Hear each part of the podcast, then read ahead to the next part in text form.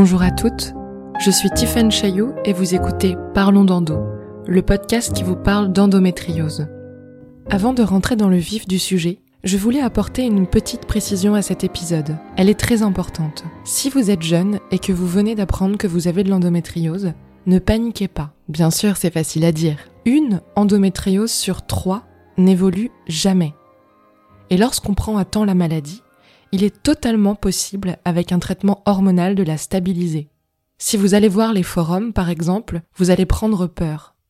Évidemment, il y a des cas d'endométriose effrayants qui peuvent se développer très vite qu'on dit invasives, mais elles ne représentent qu'une minorité. Autre précision, les douleurs pelviennes ne sont pas nécessairement liées à l'endométriose.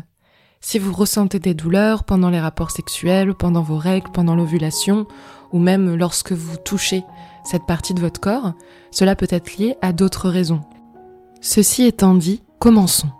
Aujourd'hui, je vous invite à faire un voyage en arrière, un voyage au pays de votre adolescence. Est-ce que vous vous souvenez de la période où vous étiez en transition entre l'enfance et l'âge adulte? Vous rappelez-vous de vos questionnements, de vos peurs, de vos doutes? J'ai cherché une définition de l'adolescence sur Internet et j'ai été surprise de voir qu'il n'y en avait pas. Il y a différents courants, différentes pensées qui essayent de définir l'adolescence. Pour celles qui connaissent Parlons d'Endo, vous aurez remarqué que je construis toujours mes épisodes de la même manière. Dans un premier temps, j'apporte des informations concrètes. Qu'est-ce que l'adolescence Et des informations sur les différents points à surveiller concernant l'endométriose et le cycle d'une adolescente. Dans un deuxième temps, j'illustre par le témoignage d'une jeune fille, d'une femme, d'un professionnel, pour faire vivre ces informations de manière plus réaliste. Quand s'inquiéter lorsque votre fille ou vous-même présentez des douleurs? Il y a trois points. Je m'inquiète si la douleur résiste à la prise d'un antalgique classique, comme du spasfon ou du paracétamol. Je m'inquiète aussi si la douleur revient à chaque cycle et si elle revient de plus en plus fort. Cela pourrait signifier que l'endométriose s'installe, augmente, grossit, ou alors qu'un autre souci est en train de s'installer. Troisième point, je m'inquiète si ma douleur conduit à un absentéisme scolaire. Que faire lorsque je remplis un de ces critères? Il ne faut pas s'affoler, car plus l'endométriose est diagnostiquée tôt, mieux on pourra préserver la qualité de vie de la femme il faut en parler à un médecin qualifié qui pourra confirmer ou infirmer le diagnostic. Dans un troisième temps, gardez toujours en tête que non, la douleur qui empêche d'agir dans un quotidien, ça n'est pas normal, et non, l'endométriose n'est pas une maladie à la mode, elle est bien réelle. Il y a deux facteurs de risque qui méritent d'être soulignés. Le premier, les femmes qui ont leurs règles avant l'âge de 12 ans auraient des cycles plus longs et plus favorables à l'endométriose. Deuxièmement, si un membre de la famille proche est atteint d'endométriose, la jeune fille aura 5 fois plus de risques de développer cette endométriose elle aussi. Ces quelques informations sont élémentaires. Pourquoi? Parce que lorsqu'on a mal, ou que notre enfant a mal, il est très difficile de voir les choses de manière claire. Nous sommes confus. Soit la confusion vient de la douleur, soit la confusion vient de la relation qui est crispée par la douleur. Ces trois questions, toutes simples, est-ce que les antalgiques classiques marchent? Est-ce que les douleurs reviennent tous les mois et de plus en plus fortes? Et est-ce qu'elles conduisent à l'absentéisme, que ce soit au travail ou au collège-lycée, permettent d'ordonner et de commencer à avancer ensemble. Ceci étant dit, on commence. On va essayer de cerner l'adolescence, cette notion pour la femme, quand commence-t-elle et quand termine-t-elle, mais surtout, comment va-t-on considérer l'adolescence dans cet épisode? Est-ce que vous vous rappelez de votre adolescence? Si vous fermez les yeux, si vous faites le voyage en arrière, vous souvenez-vous de vos premières douleurs? Qu'avez-vous dit? Qu'avez-vous fait? Combien de temps avez-vous pu rester dans l'inconscience ou dans le déni? Avez-vous quelqu'un qui vous a écouté? Est-ce que c'est la normalité qui l'a emporté A-t-on banalisé vos douleurs? C'est normal, ça n'est pas grave, tu vas t'habituer, ça passera. Finalement, où est-ce que, pour vous, la chaîne a bloqué? Et maintenant que vous savez que vous avez de l'endométriose, ou maintenant que vous connaissez l'existence de cette maladie, que vous en cherchez les traces, les lésions, les conséquences, avez-vous fait la paix avec cette période où vous étiez peut-être mal dans votre peau, timide, apeurée ou tout simplement insouciante? Certaines voient l'adolescence comme une crise, une crise existentielle, un vrai changement. D'autres comme une transition, comme la continuité naturelle de l'évolution de la femme et d'autres comme une période de souffrance, comme une période de renoncement, celui de l'enfance. Certains même disent que l'adolescence n'existe pas vraiment, qu'elle est conceptuelle et qu'elle peut même faire du mal aux femmes et aux hommes qui sont catalogués. Non, tu ne peux pas prendre des décisions pour toi-même parce que tu es adolescent. Non, ta pensée n'est pas adulte.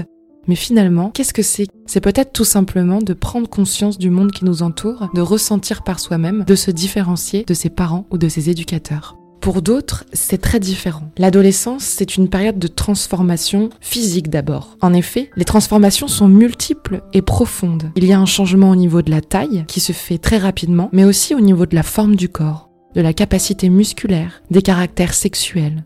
Il y a aussi des gros changements cognitifs qui affectent nos relations à autrui, nos sentiments et leur intensité. On développerait, visiblement, des notions de justice qui nous sont propres et de moralité. La période de l'adolescence serait aussi souvent douloureuse, non pas par principe, par principe calqué sur des normes que nous n'avons jamais remises en question, mais elle serait douloureuse parce que nous prendrions connaissance du monde.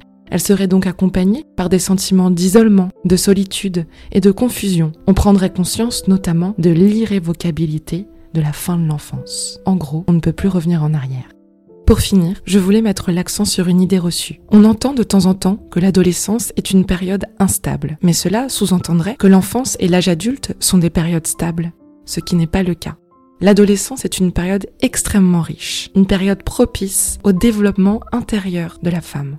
Mais je vois cette adolescence dans le prisme de l'endométriose, du cycle féminin. Alors, je considérerais qu'est adolescente une femme qui a eu ses premières règles. Les premières règles arrivent entre 10 ans et 16 ans la plupart du temps. 10 ans, c'est considéré comme un âge très précoce et 16 ans, un âge plutôt tardif. Pendant l'adolescence, donc, à partir du début de la puberté, on va découvrir un certain nombre de facettes de la vie. L'amour, l'argent, le travail, l'amitié, le divertissement, la sexualité, le corps. Il semble évident que si l'endométriose survient, elle va créer une sorte de rupture.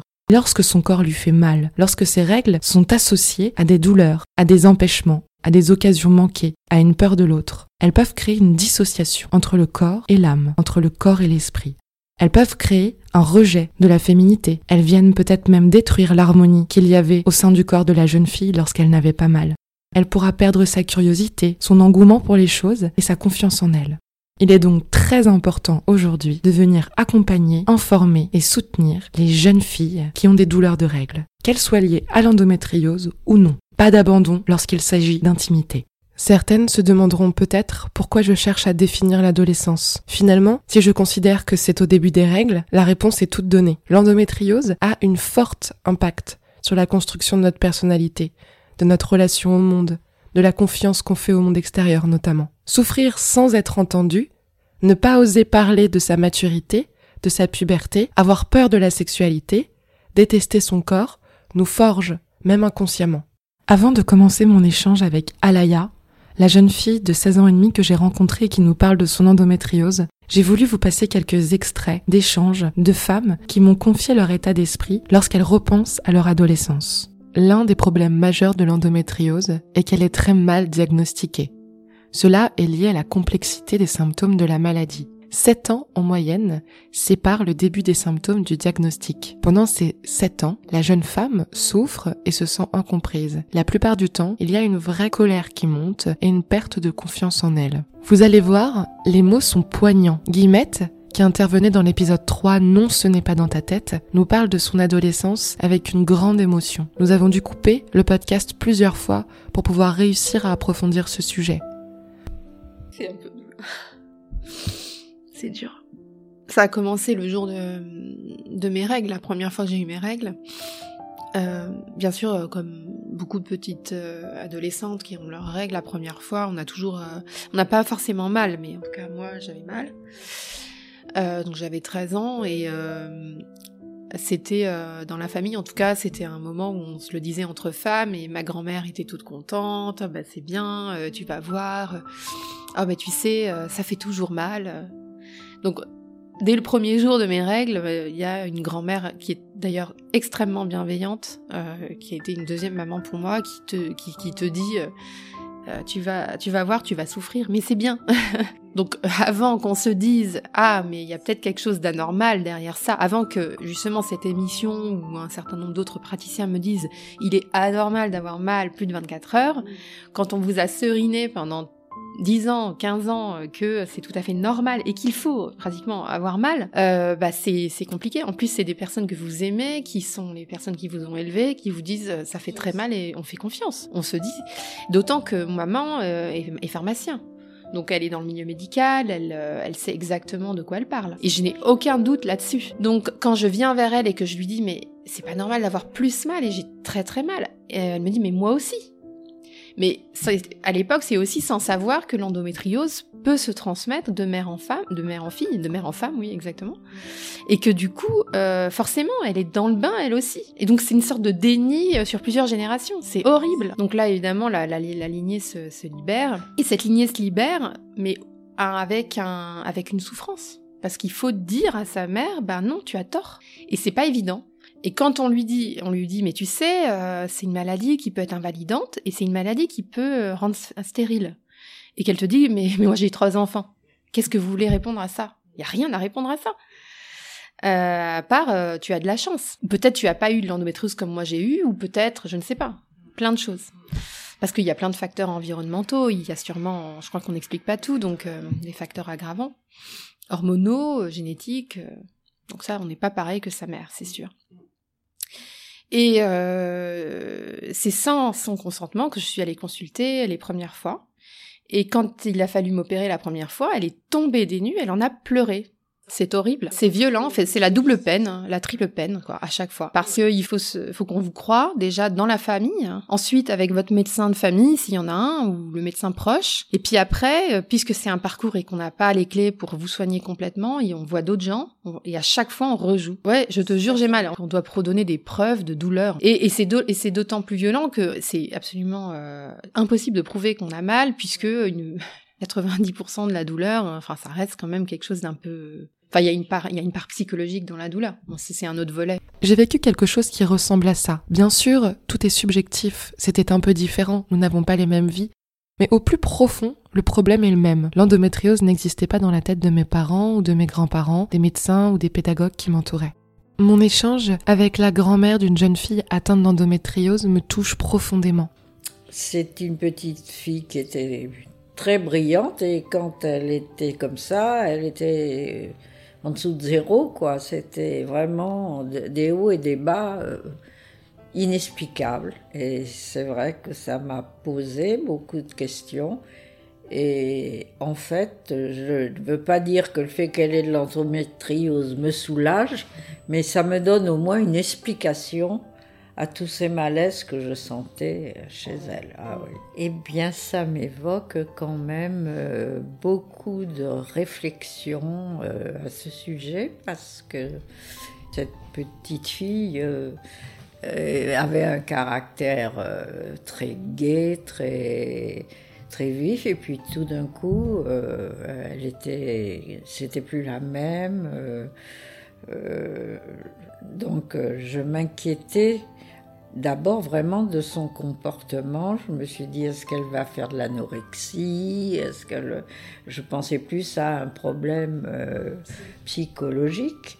Et puis euh, après euh, avec le temps, c'était lié quand même à des douleurs euh, euh, du ventre, elle avait des points précis, la période des règles était toujours excessivement compliquée.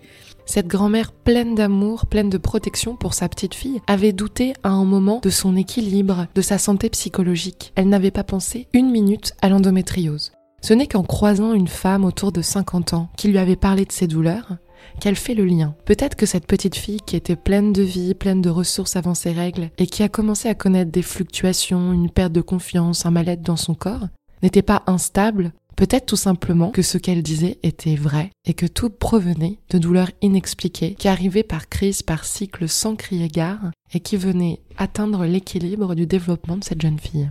Heureusement, l'information circule, la prévention commence à s'ancrer dans les mentalités. Les lycées, les collèges s'intéressent au sujet, les médias également, et les associations continuent de lutter pour les femmes qui souffrent de douleurs de règles et notamment d'endométriose. Les choses vont dans le bon sens. C'est d'ailleurs ce que me dit cette maman d'une jeune fille atteinte d'endométriose. Elle me dit que depuis qu'elle a été informée, elle a totalement reconsidéré sa position. Elle n'a plus peur de la pilule, elle s'intéresse aux douleurs de ses filles et essaye de comprendre d'où elles proviennent. Elle leur a d'ailleurs même pris rendez-vous pour effectuer une IRM et voir si tout fonctionnait correctement, car ces deux filles connaissent de fortes douleurs pendant leurs règles. J'étais plutôt dans un, une pensée de dire bon, ça va s'arranger, le temps va résoudre euh, les choses. Et en fait, ça, euh, ça marche pas du tout avec l'endométriose, puisque cette endométriose, le temps joue contre, contre nous dans l'endométriose.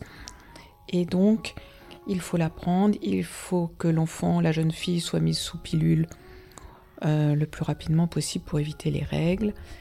Et voilà, donc euh, c'est vrai, c'était pour moi c'était compliqué de, de m'en remettre au médecin et de chercher de manière plus scientifique pour le coup, là, ça, change complètement mon attitude.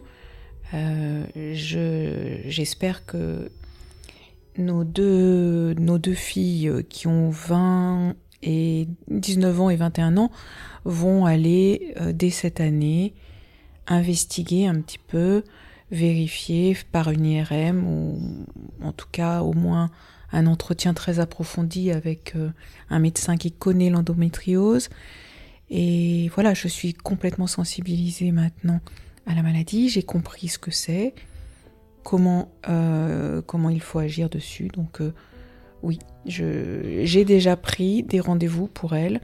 La sensibilisation est indispensable. C'est pour la société. Souffrir sans savoir les causes de notre souffrance, c'est inhumain. Mais ce qui est encore plus absurde, c'est lorsqu'on se rend compte de la réalité des choses.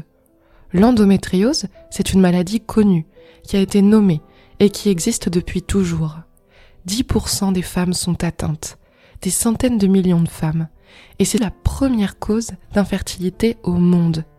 Et pourtant, les médecins ne sont pas formés ni informés les gynécologues non plus, dans les écoles, pas un mot sur l'endométriose, ni sur le programme de la reproduction. Absolument rien. Le tabou total. Les raisons de ce tabou sont encore mal comprises et mal connues. Mais ce qui est sûr, c'est qu'aujourd'hui, l'endométriose doit pouvoir être traitée au moins comme un sujet comme un autre. Chez l'adolescente, l'incompréhension, le jugement, le regard des autres est dupliqué. On ressent tout très fort à cet âge. Avant, c'est vrai que c'était un gros tabou euh, de parler de l'endométriose parce que j'avais l'impression euh, que bah, j'étais pourrie, euh, pourrie dans cette niveau, ce niveau-là, qu'il y avait un gros problème et que j'avais pas envie que les gens me voient me voient ouais comme quelque chose une pomme pourrite à l'intérieur du ventre surtout quand ça a un rapport au sexe c'est c'est assez gênant et assez pudique. Alors qu'aujourd'hui bah, le fait qu'on en parle de plus en plus que les gens savent sans qu'on ait besoin de leur expliquer bien sûr il faut des petites mises à jour mais c'est vrai que maintenant, euh, ça fait partie de mon quotidien et que j'en parle euh, assez librement, même à des inconnus. On va en parler vite fait de problèmes de filles et je vais faire bah oui, bah j'ai de l'endométriose, alors qu'avant, c'était inconcevable que je parle de ça. Ça vous choque peut-être, mais ça n'est pas la première fois que j'entends une femme atteinte d'endométriose me dire qu'elle pourrait l'intérieur, qu'elle a l'impression d'être cassée, qu'elle ne fonctionne pas correctement. Ce ne sont que quelques petites illustrations de centaines de milliers, centaines de millions de pensées pour se réconcilier avec son aujourd'hui et trouver les clés pour avancer, ses propres clés, il est essentiel de se réconcilier avec son passé. Bien sûr, c'est facile à dire. Que s'est-il passé justement? Qu'avons-nous dit? Pourquoi la découverte de notre endométriose a été si lente? Y avait-il des tabous?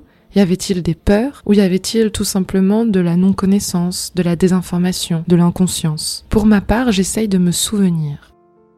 J'ai mis très longtemps à faire la paix avec mon enfant intérieur dans un premier temps, et puis ensuite avec l'adolescente que j'ai été. Je dois même vous avouer que je crois que je n'ai pas totalement terminé ce travail. J'ai des sortes de blackout. Je me souviens pourtant avoir loupé mes partiels à cause de la douleur, mais je ne me souviens plus très bien de ce que j'avais dit à mes parents, à mes profs. Peut-être que j'avais menti, peut-être que j'avais caché, ou peut-être même que j'avais fait semblant de me désintéresser de mes études. Je me souviens aussi ne pas avoir pu suivre le rythme en classe de nature. Je passais quelques jours dans la tente et je ne participais plus au jeu. Je crois bien avoir fait semblant également de me désintéresser des activités. En fait, pour être tout à fait honnête, je préférais passer pour la rebelle que pour la malade. Je ne connaissais pas l'existence de cette maladie. Je ne savais pas si les règles devaient faire mal ou non. En fait, je ne savais rien. Je n'avais pas été informée. C'est bien ça le problème. Mes douleurs étaient très fortes et conduisaient à l'absentéisme. Je n'en parlais pas, ou peu, et j'avais l'impression que lorsque j'évoquais le sujet, ça n'était pas un problème. J'ai décidé d'échanger avec Alaya, une jeune fille extraordinaire qui arrive à poser des mots sur son endométriose, sur son parcours, sur sa maladie, sur la relation avec les autres et avec sa maman.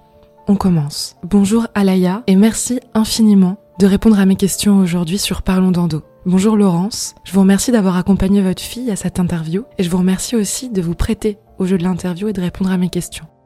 J'ai conscience de la chance que j'ai de pouvoir interviewer une maman et sa fille sur ce sujet. J'ai plein de questions à vous poser, mais je commence toujours par la découverte de la maladie. Alors Alaya, j'ai une question. Est-ce que tu te souviens quand tu as découvert ton endométriose? Depuis quand? Depuis mai 2019. Mais quand j'ai commencé mes examens, donc en, en 2018, en mois de septembre 2018 parce que j'étais très fatiguée et ensuite été voir un gynécologue et euh, quand je lui ai expliqué mes douleurs, que j'avais euh, mal à mon ventre, euh, que c'était tout le temps douloureux, elle m'a dit je, te suspecte une endométriose et elle m'a dit t'as un IRM mais comme ça prend du temps, bah, j'ai dû attendre quelques mois et après bah, via, via l'IRM j'ai su que j'en avais une. Je demande à Alaya quels étaient ses symptômes au début de ses règles. Bah en fait, euh, depuis que j'ai mes règles, j'ai souvent mal à mon ventre, mais euh, comme on l'a déjà dit, oui, tu vas avoir mal à ton ventre, mais c'est pas grave. Et donc moi, au début, je me posais pas des questions. Pour Alaya, un des signes avant-coureurs de la présence d'endométriose était les règles hémorragiques. Les douleurs ne sont arrivées que plus tard. J'interroge sa maman. Qu'a-t-elle ressenti lors des premières règles d'Alaya? S'est-elle dit c'est totalement normal? S'est-elle interrogée? A-t-elle voulu éloigner la théorie d'une maladie, d'une pathologie Dans quel état d'esprit était-elle en tant que mère? Et qu'a-t-elle dit à sa fille? A-t-elle des regrets aujourd'hui ou est-elle confiante sur la suite des événements? Alors ce que je pensais euh, des règles d'Alaya, euh, comme beaucoup de mamans, enfin en tous les cas moi j'ai 47 ans donc j'ai été un peu élevée aussi euh, dans le contexte quand on a mal au ventre, quand on a ses règles, ça c'est normal. Malheureusement ça ne l'est pas. Après on s'est très vite aperçu qu'Alaya avait un souci puisqu'elle avait des règles excessivement hémorragiques euh, très tôt. Et quand on allait voir le médecin euh, traitant, euh, elle voulait lui donner des, des hormones en fait pour un peu réguler ça. Moi, j'étais pas ouverte à ça puisque il n'y avait pas de raison de prendre des hormones s'il n'y avait pas une vraie pathologie.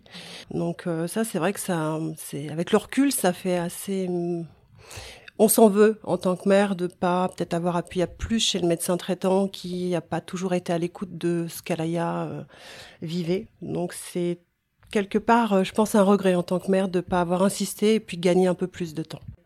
En écoutant Laurence, on se rend compte qu'il y a quelques regrets. Elle aurait bien aimé faire plus attention, aller voir un généraliste plus rapidement ou enquêter un peu sur ce type de douleur. Mais finalement, l'endométriose d'Alaya a été découverte très tôt. Pour d'autres femmes, imaginons le temps et la durée de la souffrance et de la solitude lorsque pendant 20-30 ans, elles n'ont aucune réponse concrète. Alaya nous le dit très bien. Elle ne s'est pas inquiétée plus que ça, puisque pour elle, c'était un non-sujet. Elle ne parlait pas de règles et pas de puberté, avec ses amies qui n'étaient d'ailleurs pas toutes réglées. Je lui demande si elle a eu l'occasion de se confier lorsque c'est devenu invivable et qu'elle a commencé à être absente en cours. Euh, bah moi du coup je serrais les dents parce que j'allais pas voir ni ma professeure euh, ni l'infirmière parce que je me posais pas de questions sur mes douleurs et je me disais pas euh, c'est grave il faut que t'en parles.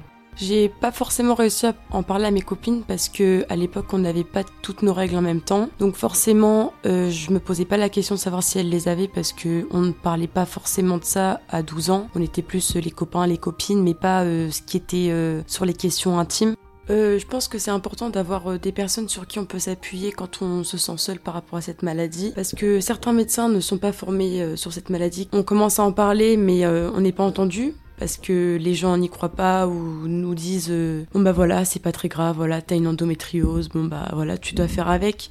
Euh, je pense que c'est important que nous soyons entendus parce que beaucoup de femmes aujourd'hui sont touchées mais ne le savent pas encore. Et euh, les médecins je pense doivent être formés sur ce type de maladie parce qu'en tant que femme bah moi j'ai que 16 ans et demi mais c'est sûr que c'est pas facile à vivre quoi. C'est dur parce que euh, certaines nous comprennent, d'autres non. Euh, Alaya est très émue. Elle a l'habitude de parler d'endométriose et défend ses droits et le droit à prendre la parole. Mais lorsqu'on aborde le sujet des autres ou des médecins, de la manière dont elle a été entendue, dont elles ont été entendues, c'est un peu plus difficile. Euh, les, alors, les examens médicaux, c'est vrai que c'est compliqué. Moi, ce que, là où je vais mettre le, doigt, la partie la plus compliquée pour moi, c'est euh, la prise en charge quand on doit aller aux urgences pour Alaya. Euh, parce qu'Alaya, elle, est, est trop grande pour être en pédiatrie, mais elle est trop petite pour être bien gérée dans le monde des adultes. Et puis, alors déjà, ils sont pas ouverts, ils n'écoutent pas, ils n'entendent pas. plusieurs fois, on a fait les urgences, on s'est fait traiter de menteuse. Voilà. Ça peut être des internes, des jeunes femmes, des très jeunes femmes qui donnent un doliprane à votre fille et puis, euh, puis leur cassez pas les pieds, elles sont tellement plus urgents à gérer que votre enfant. Donc ça, c'est difficile. Et il y a ce no man's land qui est là entre euh, la pédiatrie et puis le monde adulte. Et là, on s'aperçoit qu'il n'y a pas grand-chose. Et là où c'est un peu compliqué, c'est de s'entendre dire, euh, alors ça peut être dans le cabinet médical du médecin traitant aux urgences ou lors de consultations, que c'est pas parce que cette maladie est à la mode. Je, trouve déjà cette expression euh, dramatique. Une maladie à la mode, euh, c'est quand même fou. Euh, bah, c'est pas parce que euh, c'est à la mode que vous l'avez forcément. Il n'empêche que ça veut pas dire que vous ne l'avez pas. Donc, c'est assez compliqué d'entendre des aberrations comme ça. Si j'ai un conseil à donner à toutes les mamans et tous les papas du monde, écoutez votre enfant. Le sujet de la pilule est un immense sujet pour toutes les femmes, quel que soit leur âge. Avec l'endométriose, il ne s'agit pas que d'un traitement contraceptif, il s'agit aussi d'un traitement, d'un traitement qui permet de couper les règles la plupart du temps et de stabiliser la vie hormonale de la femme. Cela évite parfois que l'endométriose ne se développe. Mais attention, pas à tous les coups. Certaines endométrioses continuent de se développer alors que la jeune femme prend un traitement. Il faut essayer et continuer de contrôler. En effet, le choix de prendre la pilule est un choix à faire en conscience. Et il est préférable de connaître les possibles effets secondaires que la pilule développe chez certaines femmes. Une règle est indispensable à connaître. À chaque femme sa pilule. Certaines femmes ne supportent pas les hormones. Elles ne parviennent pas à trouver l'équilibre en prenant un traitement hormonal. Pour d'autres, aucun souci. Elles ne sentent pas la différence. Et certaines vont trouver pilule à leur endométriose en quelque sorte, comme chaussure à leurs pieds. Mais la recherche va être longue. Pour ma part, j'ai essayé 5 pilules avant de trouver celle qui me convenait. Je ne vous donnerai pas de nom ici, puisque cela ne sert à rien. En effet, une pilule qui fonctionnera pour moi ne fonctionnera peut-être pas pour vous. Mais les effets secondaires que j'ai ressentis sur les pilules qui ne me convenaient pas m'ont impressionné. Je ne connaissais pas ces effets puisque je n'avais pas pris la pilule auparavant. Sur une, j'ai eu des migraines, des vertiges, des crises de tachycardie ont commencé à apparaître de temps en temps. Pour une autre, en quelques semaines, j'étais recouverte de boutons. J'ai pris quelques kilos alors que je faisais attention, ça n'était vraiment pas confortable. Mais la dernière, celle que j'ai prise avant de trouver un traitement qui me convient, m'a vraiment étonnée. Je ne me reconnaissais plus. J'ai passé des journées entières à pleurer sans savoir pourquoi. J'avais des crises de colère, des réactions inappropriées. Je ressentais tout différemment, pensais les choses différemment. J'étais devenue en quelque sorte une autre personne. Impossible de continuer à prendre ce traitement. Et entre la peste et le choléra, je préférais avoir mal. C'est ce que Laurence me raconte pour Alaya. Elle a pris un traitement qui ne lui a pas convenu. Elle n'avait pas été informée de la possible existence de ses effets secondaires. Et ses amis par rapport au Lutheran, moi je vais rebondir, euh, ses amis comme moi, hein, moi euh, moi j'ai une enfant et j'ai de la chance, euh, j'ai une ado où moi la crise d'ado je la connais Alaya, il n'y a, pas de souci donc de ce côté-là. Mais le Lutheran m'a révélé une partie d'Alaya, c'était un peu la partie cachée de l'iceberg, et ses amis se plaignaient aussi de son comportement. C'est-à-dire que moi j'avais à la maison une fille qui était plus la mienne. Et à l'inverse, au lycée, ses meilleures amies avaient Alaya qui n'était plus celle qu'elles avaient connue. Donc ça, c'est le premier point. C'est vrai que les idées suicidaires, ça nous a fait peur. Moi, je ne l'ai découvert, ces idées suicidaires, que quand Alaya est hospitalisée, elle n'avait pas osé m'en parler avant. Bien entendu, la présence d'effets secondaires n'est pas systématique. Et les pensées noires d'Alaya peuvent faire peur. Ce n'est pas l'idée. Il est juste important d'informer. Nous ne sommes pas toujours préparés à une modification comportementale et il est difficile d'imaginer l'effet des hormones sur le cerveau. Voilà pourquoi la présence d'un parent ou le suivi d'un médecin est nécessaire. Avant l'interview, j'ai beaucoup discuté avec elle. Elle m'a notamment raconté des nuits aux urgences où les médecins doutaient de ses douleurs, des rendez-vous avec des généralistes ou des gynécologues qui ne comprenaient pas ce qu'elle avait et qui doutaient de ses descriptions de ses symptômes.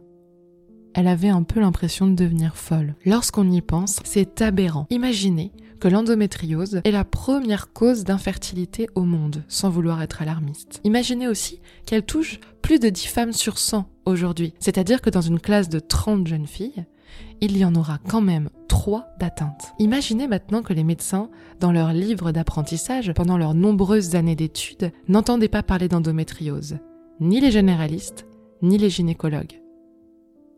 Les associations de lutte contre l'endométriose comme EndoFrance ont bataillé depuis 2005, en envoyant des lettres, en argumentant et en soulignant, en montrant du doigt le problème. Comment voulez-vous que les médecins accueillent les patientes s'ils ne connaissent pas l'existence de la maladie, s'ils ne connaissent pas ses symptômes et sa complexité? C'est ça dont Alaya a souffert, cette méconnaissance des médecins. Heureusement, aujourd'hui, le point 41 a été créé un tout petit point dans l'univers de la médecine, mais il existe.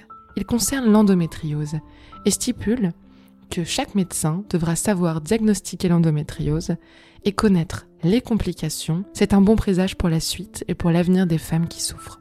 Oui, bah, j'ai l'impression d'avoir euh, quelque part plus de maturité sur cette maladie-là par rapport à d'autres personnes parce que oui, je suis atteinte euh, assez jeune, mais ça me fait pas peur d'être plus mature que d'autres parce que au moins je peux aider ces personnes-là qui ont besoin, de prendre de, de la maturité. L'endométriose a été diagnostiquée assez rapidement, même si trois ans, c'est déjà trop long. Le fait de savoir leur a permis de mettre en place des stratégies, des techniques, d'instaurer un dialogue avec le collège et puis ensuite le lycée pour pouvoir l'aider dans les contraintes, les contrariétés que l'endométriose lui impose. Je leur demande si elles sont d'accord pour nous partager leurs petites astuces, leurs petits trucs et pour nous expliquer comment s'est déroulée l'installation au collège, au lycée et dans la vie des bonnes techniques pour améliorer le quotidien d'Alaya. Quand euh, Alaya a développé ses règles hémorragiques, il y avait une espèce de stratégie qu'elle avait mis en place. Euh, puisque les fuites, euh, voilà, hein, les serviettes hygiéniques ne fonctionnant pas assez, enfin en tous les cas n'absorbaient pas du tout le flux très abondant d'Alaya. Elle avait euh, de jeans dans le sac à dos, elle avait des culottes de rechange, elle pouvait aussi aller parfois changer chez des amis qui habitaient non loin. Alors quand c'était au collège, comme on habitait juste à côté, voilà, elle pouvait changer. Puis un peu plus sur le lycée, euh, voilà, elle, elle, organisait avec des amis euh, un jean, deux jeans, euh, un plan d'attaque, voilà. Et puis moi j'ai commencé à alerter dès l'année dernière en disant on va au sein de l'établissement trouver un codage, quelque chose de codifié pour que Alaya puisse sortir si elle a une nécessité, qu'elle sent que son flux est en train de déborder encore, euh, bah, une gomme sur le bout, ou juste qu'elle devait lever la main et le corps enseignant était tout à fait euh, informé du, du, de la problématique et qu'on cherchait pourquoi là il y avait des règles excessivement hémorragiques. Du coup, elle avait la possibilité de sortir de façon très discrète euh, sans attendre les intercours. C'est des âges où parfois les ados ils sont pas très à l'écoute. Les garçons peuvent, euh, une fois qu'ils sont informés de ce qu'est l'endométriose, je pense que ça ne prête pas à la rigolade. Mais ils sont sur des âges où c'est un peu, euh, un peu délicat. Pas facile, en effet, d'aimer son corps et ses règles lorsqu'elles sont associées à une maladie et à un handicap, même dans la classe, plutôt qu'à un rite de passage ou un signe que l'on est en train de grandir. Pour les mamans et les jeunes filles qui écoutent cet épisode, il est possible de mettre en place un dispositif dans un collège-lycée. Ce dispositif vise à créer des aménagements pour la jeune fille qui souffre, qui a des douleurs, mais aussi à lui permettre d'être plus à l'aise et d'assumer et d'accepter sa maladie. Le dispositif n'est pas difficile mettre en place. Il demande un peu d'organisation, un peu d'administratif et de dialogue avec la direction du collège ou du lycée. Je demande à Alaya quel est ce dispositif et je lui demande aussi s'il l'aide au quotidien, dans ses cours, aux récréations et dans sa relation avec les autres. Alors oui, il y a un dispositif qui a été mis en place euh, avant ma rentrée. Donc euh, maman a demandé des papiers à mon médecin traitant. Comme quoi, est-ce que c'est possible d'avoir un projet d'accueil personnalisé au lycée? Donc euh, maman a fait tous les papiers nécessaires pour que je puisse en avoir un. il faut savoir que j'ai le droit au passe prioritaire à la cantine, j'ai un casier, j'ai hum, l'accès à l'ascenseur pour éviter de monter les marches parce que bah, monter les marches et descendre ça fait mal au ventre. J'ai le droit à un jeu de livres Et quand je peux pas, ben j'ai mon, mon ma camarade à côté de moi qui me le ramène pour qu'on puisse le partager tous les deux. J'ai mon traitement qui est à l'infirmerie et je vais avoir le droit à un tiers-temps pour le bac. On est à peu près un peu plus de 3000 je crois avec les professeurs inclus et on a de la chance effectivement d'avoir été écoutés parce que je suis pas la seule dans ce cas-là. Tout à l'heure, tu m'as dit que tu utilisais pas mal le TENS. On m'en parle beaucoup. Est-ce que ça te fait vraiment du bien? Et quels en sont les avantages? Alors le TENS c'est des électrodes qu'on colle euh, sur notre peau. Ça se colle tout seul. Euh, que l'on rejoint avec des fils sur un boîtier que l'on actionne. C'est quelque chose qui me soulage beaucoup et en plus de ça, c'est naturel. Alaya me dit qu'elle a un message à faire passer aux femmes, aux jeunes femmes, du haut de ses 16 ans et demi. Voici son message. Il faut que tout le monde d'aujourd'hui en parle, il faut s'ouvrir aux gens. Euh, si aujourd'hui vous êtes dans un lycée, vous savez pas à qui en parler, allez en parler à votre professeur principal ou l'infirmière si vous n'êtes pas proche avec vos parents, il faut, il faut essayer de passer le cap parce que ça reste nos parents et sont compréhensifs. Euh, moi, j'ai de la chance d'avoir, euh, enfin, d'être proche avec mes parents et surtout avec ma mère parce que je vis avec elle. Donc, euh, elle m'entend, elle m'écoute et j'ai de la chance justement. Donc, moi, je veux faire passer un message à, à tous les jeunes, toutes les jeunes filles qui sont atteintes d'endométriose. Il faut qu'elles en parlent à leur lycée. Il faut faire des messages, même sur les réseaux sociaux, parce que aujourd'hui, c'est ça qui marche, les réseaux sociaux, c'est très important le fait de faire passer des messages, des interviews, des vidéos, des photos ou même euh, des témoignages, c'est important parce que ça peut permettre tout le monde d'ouvrir les yeux sur cette maladie. Je demande à Laurence comment elle se sent par rapport à l'endométriose de sa fille. Le passage qui va suivre peut déstabiliser certaines personnes.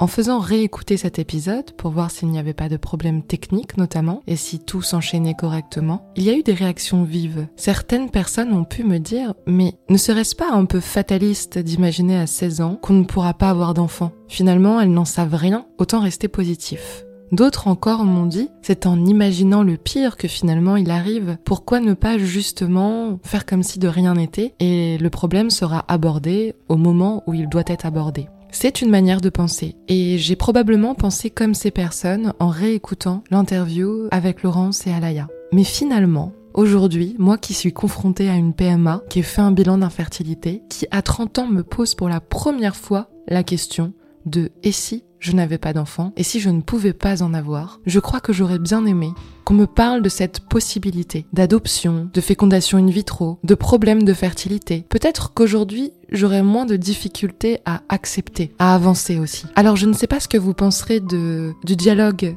et de la relation d'Alaya et de Laurence, mais de ce que j'ai pu voir, c'est une excellente relation et c'est une excellente manière d'aborder les choses. J'irai même plus loin. Finalement, ce fatalisme ou cette mise en garde n'est qu'un partage. Il permet d'étudier toutes les possibilités. Aucune porte n'est fermée au bonheur, aucune porte n'est fermée à un accident de la vie qui devra de toute façon être dépassé et il faudra de toute façon essayer de trouver le bonheur. En fait, c'est un cadeau que Laurence fait à Alaya et qu'Alaya fait à Laurence. Elle gagne du temps. Elle gagne aussi de la force pour affronter plus tard les différentes épreuves. Si ce n'est pas une infertilité, ça peut être un parcours de soins lourd, ça peut être aussi une déception amoureuse, autant de difficultés que de parcours. Une vie sans vague n'existe pas. Alors finalement, aborder ces tabous, aborder ces sujets qui font peur, c'est aussi un peu s'en débarrasser et trouver la clé du bonheur où qu'elle soit. Quels sont les questionnements que cette maladie peut faire surgir chez une mère? Euh, C'est vrai qu'il y, a des questions qui vont se poser à un moment donné. En tous les cas, euh, ce qu'on ce disait tout à l'heure, c'est que nous on est dans le dialogue ouvert avec Alaya. Euh, les questions, euh, on préfère parfois euh, se dire que peut-être elle pourra pas avoir d'enfant et aborder la question de l'adoption ou d'autres solutions pour devenir mère, même si elle peut pas porter son enfant. Et je pense qu'en tous les cas, nous, dans notre façon et notre relationnel, d'aborder déjà ces questions. Pas de tabou. Il faut désacraliser euh, cette partie-là parce que je veux pas promettre à Alaya que demain elle sera mère si elle peut pas l'être. Ça permettra euh, si euh, l'adoption s'impose parce que son corps ne peut pas faire qu'elle qu'elle soit enceinte. le chemin il aura déjà été fait. La grosse partie restera pour Alaya, mais on en aura déjà parlé. Et je pense que c'est aussi important de pas d'amener tous les sujets sur la table, que ce soit de la sexualité, que ce soit une grossesse, toute la problématique, le sport, enfin des choses comme ça qui sont euh, empêchées par l'endométriose. Mm. Euh, il faut en parler. Il faut pas avoir peur de, de, mettre des mots sur des mots. Et puis ouvrir le dialogue et puis ouvrir aussi son champ de vision. Il y a certainement peut-être des solutions qu'on n'a pas encore envisagées. Euh, moi, je parlais tout à l'heure à Laïa, j'aimerais euh, qu'elle change sa façon peut-être de manger. Le médecin ou le chercheur disait il faut faire attention au sucre. Euh, voilà. Euh, c'est pas que je veux pas penser à certains sujets, c'est que je me dis que toutes les femmes ont droit d'être enceintes le jour où elles le souhaiteront. Et le fait d'être atteinte par cette maladie peut nous en empêcher. Donc effectivement, Laetitia Mello, elle a mis quand même un petit peu de temps à avoir euh, un enfant, je crois. Elle a quand même réussi et franchement, bravo à elle parce que c'est pas facile. Il y a des femmes qui malheureusement n'ont pas cette chance-là d'avoir un enfant malgré le fait qu'elles soient atteintes d'endométriose. Moi, c'est pas que j'y pense ou que je n'y pense pas, c'est que je me dis que si le destin me dit que je pourrais en avoir, bah c'est le destin. Sinon, bah il y a l'adoption, il y a toujours des moyens, mais c'est vrai que se dire qu'on n'a pas de descendance de soi, ben c'est ça peut faire mal parce que on souhaite toujours avoir un enfant si c'est ce qu'on si c'est ce qu'on aimerait avoir. Je ne sais pas pour vous, mais moi j'ai des frissons. Qu'une jeune fille de 16 ans et demi me dise ce genre de choses, alors que je vais juste commencer une PMA et que de temps en temps j'arrive à voir tout en noir, ça me fait beaucoup de bien et je ressens beaucoup d'admiration pour Alaya. Cet épisode s'achève sur les mots d'Alaya et sur euh, cet espoir qu'elle fait naître en nous, qui est que peut-être les générations futures auront la liberté de s'exprimer sur les sujets de l'intime, sur les sujets du corps, les sujets de la maladie, sans vraiment y penser, comme si c'était quelque chose de normal et sans tabou. Merci à Alaya et Laurence d'avoir accepté de répondre à mes questions aujourd'hui. Merci à Endo France de m'avoir mis en relation avec elle. On a tous eu 15 ans, mais on n'a pas tout eu mal. Et le parcours d'Alaya illustre un parcours parmi des millions de jeunes filles qui découvrent leur corps, leurs règles et aussi tout ce qui va avec. Parfois la liberté de pouvoir tomber enceinte, si on le souhaite, parfois la liberté de pouvoir courir, marcher, vivre, voir son corps se développer, et parfois l'arrivée de douleurs et de problèmes inexpliqués auxquels il faudra faire face. Merci à toutes pour votre fidélité, pour votre bienveillance et pour vos réactions, vos messages. Pour celles qui ne connaissent pas ma page, le journal de l'endométriose, vous pouvez vous y abonner sur Instagram. Vous pouvez également m'envoyer des messages si vous voulez réagir et me partager vos expériences et votre opinion sur le sujet de l'adolescence et les nombreux sujets qui sont abordés dans cet épisode. Parce que oui, il est très riche.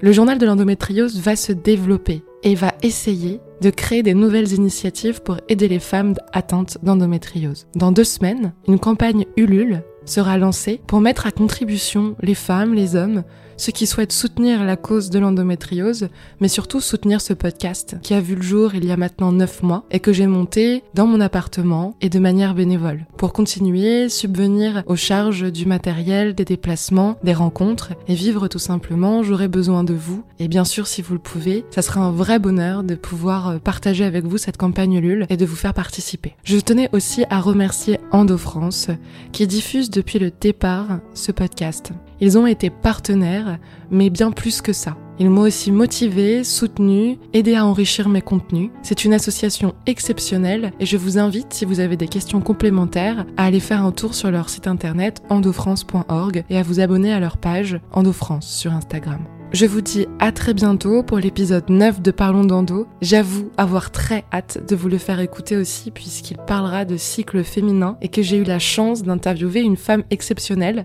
que pour certaines vous devez connaître. J'espère qu'il vous plaira. Je vous dis à très bientôt et n'oubliez pas, parlons d'endo, un peu n'importe comment, à l'image de la maladie, mais surtout, parlons d'endo.